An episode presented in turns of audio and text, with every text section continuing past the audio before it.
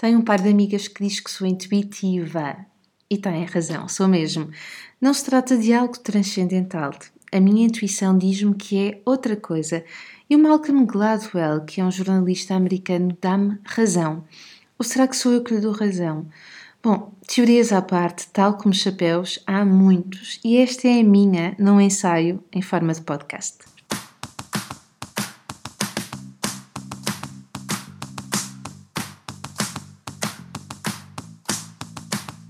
Olá, eu sou a Magda Gomes Dias e este é o podcast do Mamos de Voz. Para além deste podcast, subscreve também a nossa newsletter em parentalidadepositiva.com ou no blog mamosdeboss.com, onde encontrarás milhares de artigos sobre parentalidade, educação e muito mais.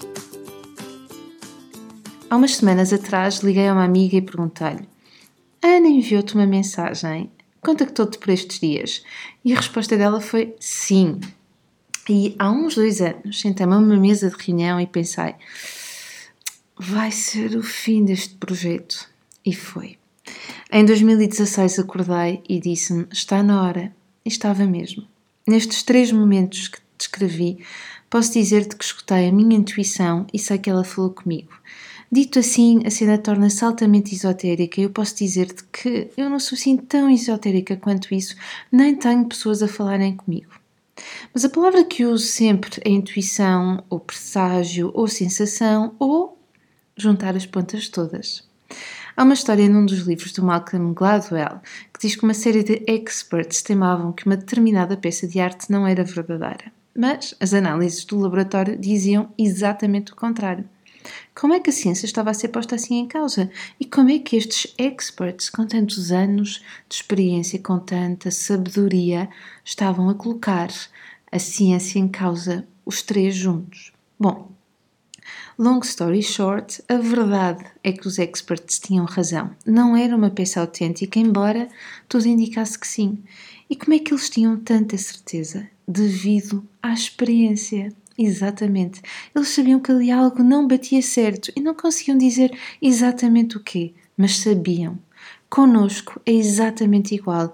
Nós sabemos quando está tudo certo ou quando as coisas não estão certas. Bom, deixa-me te explicar um bocadinho melhor como é que, do meu ponto de vista, eu acho que estas coisas acontecem.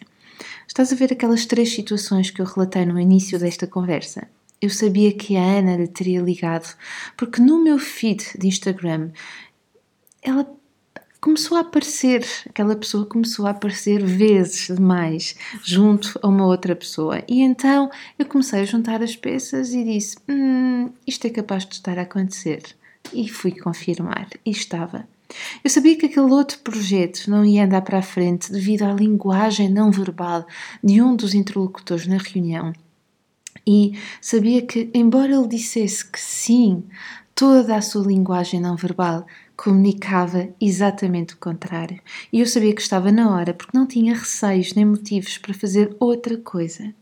Na verdade, a, intui a intuição, bem que pode ser apenas um exercício de escuta e atenção escuta e atenção dos comportamentos dos outros, das tendências e dos comportamentos sociais e também do nosso próprio comportamento e também das nossas próprias emoções e sentimentos.